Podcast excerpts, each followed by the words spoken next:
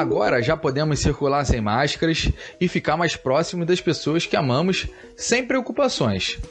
Vai me dizer que você nunca sonhou com essa notícia? Depois de dois anos vivendo com receio de novas infecções, a pergunta que todos fazem é: até quando vamos viver com receio de pegar o coronavírus? Para tentar explicar o momento em que vivemos, vamos entrevistar o capitão de Guerra da Reserva Remunerada, Di Lorenzi, infectologista do Hospital Naval Marcílio Dias. Bom dia, Acompanhe. Bom dia, Bruno. É um prazer estar aqui com Saúde Naval, contribuindo aí com a, informações para toda a família naval. A gente está mais ou menos há dois anos aí do início da pandemia, né? A gente está naquele momento é, do início ali do pico da Omicron. Isso. É, qual a característica dessa nova variante Omicron e por que ela não causa tanto dano como as variantes iniciais? É exatamente isso. Estamos vivendo nesse exato momento um pico de incidência da variante Ômicron, né? As outras variantes, eu diria que foram ondas. Em relação ao Ômicron, eu usaria o termo tsunami, mas isso não é para deixar ninguém apavorado. Mas a, realmente a Ômicron tem duas características principais. Uma é que ela é muitas vezes mais transmissível do que as variantes anteriores, do que a Delta, principalmente, que estava mais prevalente no ano passado a Ômicron se transmite com muito mais facilidade. Por isso, a incidência dela, o pico de número de casos, é muito superior às demais. Mas a boa notícia é que, em geral, ela causa uma doença menos grave. Isso é a característica do próprio vírus. Uma questão de como se fosse chave e fechadura. Né? O vírus seria a chave e a fechadura seriam os receptores das nossas células humanas. Então a Ômicron era menos adaptada às células pulmonares, né? que seria a parte mais grave da doença, seria quando o vírus acomete o pulmão. Então ela é um pouco menos, digamos assim, propícia a causar alterações pulmonares. Por isso ela é menos grave. Mas ainda assim ela pode, em determinadas pessoas, causar doença mais grave. Quando atinge uma população por exemplo, como a do Brasil, que já está bastante imunizada, né? e especificamente falando aqui do Rio de Janeiro, usando como exemplo, a gente tem 98% dos adultos aqui já vacinados, com pelo menos duas doses de vacina. E quando a gente junta esse cenário com uma variante menos agressiva, então a gente tem exatamente o que a gente está vendo: um, um pico de incidência, quer dizer, muitas pessoas ficando doentes ao mesmo tempo, mas em geral, pelo menos aquelas que já estão vacinadas, uma doença bem mais leve do que a gente viu nas ondas anteriores. E qual é a importância da vacinação para que essa variante seja menor, seja amenizada? Essas duas ou três doses, elas têm participação efetiva para que é, as pessoas se internem menos e fiquem menos graves? Tem sim, não tem nenhuma dúvida quanto a isso, mas é uma coisa que tem que ser salientada. Ah, quando se fala de vacinado, a gente é um termo talvez seja vago. Uma pessoa vacinada com uma dose, com duas doses ou com três doses. Todas são vacinadas. Mas uma pessoa que já, que já esteja vacinada é, com duas doses há mais de quatro ou seis meses, ela teoricamente já está mais suscetível a adquirir a doença. Então é bom lembrar que as pessoas têm que fazer a terceira dose de vacina, devem fazer a terceira dose de vacina assim que tiverem é, elegíveis para isso. Por que, que eu estou falando isso? Porque cada município no Brasil tem sua, o seu cronograma próprio. Né? E isso é importante porque tem que ser seguido de acordo com cada município, pela logística de entrega das vacinas. Assim que possível, aquelas pessoas, principalmente adultos acima de 40 anos, têm que fazer a terceira dose de vacina quando tiver mais ou menos uns quatro meses da, da última dose que tomou, da segunda dose. Essa terceira dose ela garante mais imunidade. Ela, o que significa que a pessoa vacinada com a terceira dose ela tem muito menos chance de internar, de desenvolver doenças graves. Mas uma coisa que também é importante lembrar, as pessoas vacinadas, elas não estão imunes a infecções leves e também podem adquirir o vírus e transmitir. Tá? Então, ainda assim, ainda vacinadas, sabendo que vão desenvolver doenças menos graves, elas podem transmitir. Então, é, talvez seja chato dizer isso, mas ainda temos que manter um certo distanciamento e tentar evitar aglomerações e usar máscara em locais fechados, principalmente. hoje em dia é, tem vários sintomas que antigamente não chocavam tanto a gente, que é coriza, tosse e até febre baixa, que hoje, com a, com a vinda do coronavírus, isso causa mais impacto. É, existe algum momento que a pessoa tenha que ir para o médico, é logo no início ou não? Se ela não desenvolver novos sintomas ou mais sintomas, ela consegue se tratar em casa, ela consegue passar dessa, dessa gripe ou do coronavírus tranquila sem, sem procurar o um médico? É, eu, eu tenho uma opinião que as pessoas que pertencem a grupo de risco, os idosos, que têm diabetes, pressão alta, pessoas obesas, que têm algum tipo de imunossupressão, se essas pessoas adoecerem com suspeito de coronavírus, elas devem procurar imediatamente o serviço médico, se possível presencial, se não for possível por telemedicina. Por quê? Primeiro, para ter certeza, ou pelo menos uma forte suspeita de que aquilo realmente é Covid, porque a Covid se confunde com outras doenças, com sinusite, com pneumonia bacteriana, com amidalite. Então, primeiro, para ter um diagnóstico e ficar mais seguro. E segundo, porque em alguns casos de grupo de risco, existem alternativas de tratamento que podem ser oferecidas a nível individual para aquela pessoa, dependendo das doenças que ela tem, dependendo das comorbidades e dependendo da sua, do seu histórico de alergia, algumas medicações podem ser oferecidas sim para amenizar aquele quadro.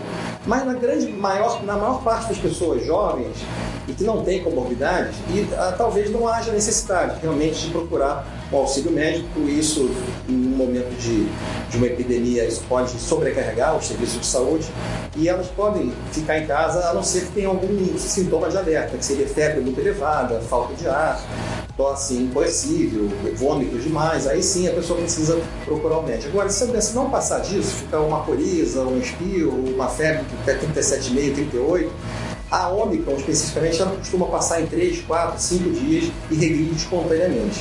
E aí não há necessidade realmente de procurar o auxílio médico nesses casos. A tendência é o vírus cada vez ficar menos grave.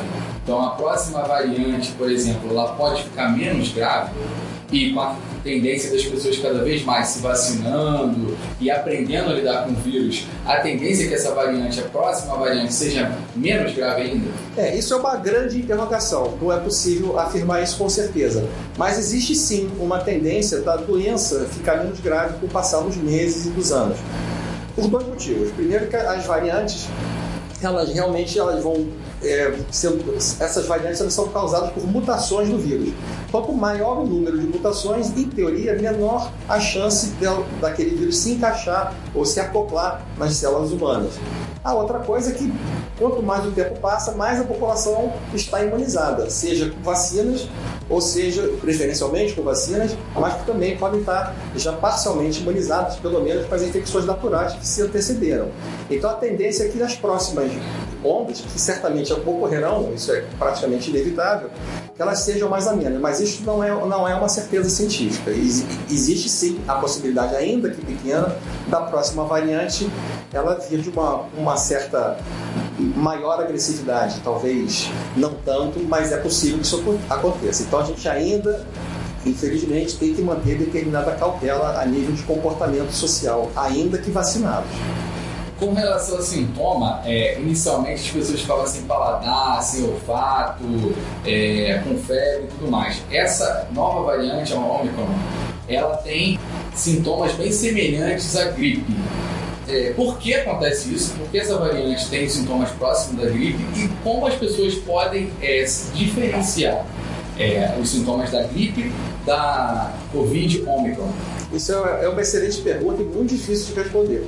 Mas é o seguinte, o, vírus, essa variante Ômicron, ela realmente ela parece não se adaptar às células pulmonares. Então ela costuma causar uma doença nas vias aéreas superiores, né? principalmente uma amidalite, sinusite viral, né? É, às vezes uma sensação de otite, dor de cabeça, dor no corpo também, mas em geral poupa os pulmões, principalmente em pessoas já previamente imunizadas. Esses sintomas são muito semelhantes ao da influenza. Então eu diria assim, de uma forma bem simples, que é, é, não é possível, do ponto de vista clínico, examinando uma pessoa e outra, uma com influenza e outra com Covid e Ômicron, é muito difícil da gente dizer qual é o vírus que está causando aquela doença. Então a gente usa os recursos laboratoriais, que são os exames de PCR, existe PCR também para influenza, e a gente consegue fazer essa diferença. A grande pergunta do momento é até quando, né? A gente está desde março de 2020 é, é, tendo que usar máscara, tendo que se distanciar, evitar aglomeração. A gente, em algum momento, nos próximos anos, a gente vai conseguir retomar a nossa vida normal?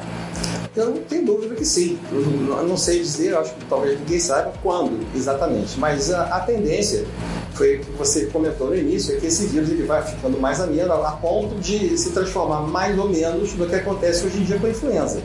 A gente provavelmente haverá um, um, uma nova geração de vacina que deve sair ainda esse primeiro semestre, é né? uma vacina mais bem, é, digamos assim, é, é que cause uma resposta imunológica mais robusta e que seja ativa né, contra várias, diversas variantes, não apenas contra uma ou duas. Então isso deve acontecer nos próximos meses e com isso acredita-se que vai haver talvez aí uma vacinação anual ou talvez duas vezes por ano e com isso a população do planeta vai ficando cada vez mais imunizada e as variantes vão vir, mas vão encontrar uma população já imunizada ou parcialmente imunizada e com doença mais amena muito parecido, acredito eu, com o que acontece já hoje em dia com a influenza. Já normalmente tem uma cepa diferente, que está uma variante, né? no caso da, da, influenza se usa o termo cepa, mas é a mesma coisa, o mesmo conceito, né? É, e que todo ano tem que ser feita então, uma vacina específica para aquela variante da influenza que está circulando. Isso deve, deve ser mais ou menos o que vai acontecer também com a Omicron, ou, desculpa, com a Covid-19. Quem já pegou o coronavírus? Sim pode pegar de novo? Por exemplo, quem pegou a Delta pegou a Omicron e ela pode pegar a Omicron de novo? Ou outra variante? Sim, a gente está vendo muito caso aí de pessoas que tiveram. A, eu diria que a, a, imunidade natural, em termos de eficácia, claro que ela não é desejável, é, não, não, é melhor que a vacina, né? Porque para a pessoa ter imunidade natural, ela tem que passar pela, pela doença, pelos riscos da doença né, e não é desejável que isso aconteça. Então é melhor que seja vacinada antes. Mas uma vez que a pessoa já teve a imunidade natural, a, imunidade, a infecção natural, a imunidade que ela desenvolve é muito semelhante à da vacina. E, em relação à Omicron, a gente está vendo uma história muito parecida com a das vacinas também. Ou seja, a pessoa que foi vacinada ou que teve a doença pela variante Delta está ainda sujeita a ter a variante Ômicron. Então, sim, respondendo a sua pergunta, a pessoa que teve a doença pela variante Delta, ela pode ter a Ômicron, porque a Ômicron é uma variante que tem muitas mutações. Então, a imunidade desenvolvida contra outras variantes, ela não é eficaz contra essa variante que está agora, que é a Ômicron. E quem já pegou a Ômicron pode pegar a Ômicron de novo? Isso não se sabe ainda, mas é menos provável, né? Porque o, o, o vírus ele desenvolve, ele, o organismo desenvolve imunidade contra aquela variante, contra os antígenos específicos daquela variante. Então, em teoria, pelo menos, ele desenvolve uma, uma imunidade é, robusta contra aquele vírus e, e provavelmente fica, no mínimo, parcialmente imune a uma nova infecção por aquela mesma variante. Entendi. Mas é teórico. Uma, uma mensagem é, final que eu queria dizer é simplesmente um resumo do que a gente falou aqui. É as pessoas, primeiro, se vacinarem e, em especial, os adultos que não tomaram ainda a terceira dose de vacina e que a segunda dose, ou a dose única, foi há mais de quatro meses, tem que procurar se vacinar, porque essas pessoas ainda estão suscetíveis a Ômicron e ainda assim, vacinadas, procurar evitar aglomerações, procurar usar máscara em locais fechados. Só, embora sendo redundante mais uma vez, isso ainda é necessário nesse esforço final que estamos fazendo aí para combater essa pandemia. Acompanhe todos os episódios do Momento Saúde Naval no nosso site ou aplicativo. Acesse www.saudenaval.mar.mil.br e aguarde os próximos episódios do nosso podcast.